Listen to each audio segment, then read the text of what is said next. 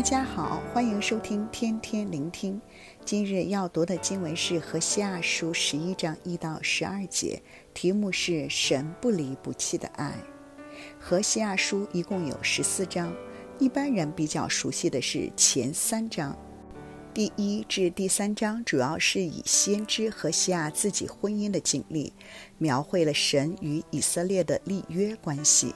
何西亚娶了一个妓女为妻，并生儿育女。之后，那个妓女竟然对丈夫不忠而离家出走了。不过，何西亚非常爱这位妻子，他不计较他之前所做的，而将她赎回。何西亚讲出了这个震撼人心的亲身经历，是想向以色列表达一个信息：神爱以色列，纵使以色列跌进罪的循环中。神仍然期望他们回转。第四章到十四章出现了两个爱的循环。第一个循环是由四章一节到十一章的十一节，第二个是由十一章的十二节到十四章的八节。虽然以色列不断犯罪，令神发怒，但到最后，神愿意再次接纳以色列，与他们恢复立约的关系。今日要读的经文正是在第一个爱的循环的结尾。我们可以从两个方面去看这个结尾：第一，神的爱是不离开的爱；第二，神的爱是不放弃的爱。首先，我们来看神不离开的爱。经文第一节清楚地称以色列为神的儿子。我们可能会觉得奇怪。何西亚一直以夫妻的关系去表达神与以色列的关系，但到这里关系突然改变了，由夫妻的关系变成了父子的关系，更将以色列出埃及的经历作为一个儿时的经历，像一位慈爱的父亲带领及养育他所爱的幼儿。这令我想起在路加福音十五章里面浪子的比喻。神就是那位一直等待小儿子回来的父亲，在比喻中，小儿子把他一切所有的都收拾起来，往远方去了。可以对比经文第二节中越叫越走的情景。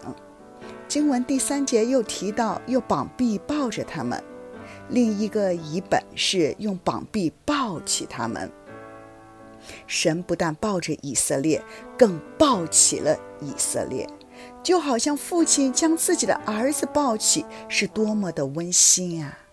神与以色列曾经有过一段温馨的日子，这段美好的回忆成为一条慈绳爱索，连接着神与以色列，让神不离开以色列。接着，我们来看第二个方面。神的爱是一种不放弃的爱。经文五到七节提到，因为以色列不肯归向神，神就让亚述做他们的王；因为以色列随从自己的继母，不依靠神，神就让亚述毁坏了他们的地方。以色列偏要背道离开神，不听先知的话，不尊荣神。即使这样，神。仍然对以色列说：“以法莲啊，我怎能舍弃你？以色列啊，我怎能弃绝你？我怎能使你如雅玛？怎能使你如西别？我回心转意，我的怜爱大大发动，我必不发猛烈的怒气，也不再毁灭以法莲，因我是神，并非世人，是你们中间的圣者。”我必不在怒中临到你们。虽然神有怒气，但神的怜爱大大超越他的怒气，驱使神不放弃以色列，不永远让以色列沦落在审判与被掳之中。因此，经文十到十一节提到了盼望，神会如狮子发出吼叫声，呼唤以色列归回。让以色列经历第二次出埃及。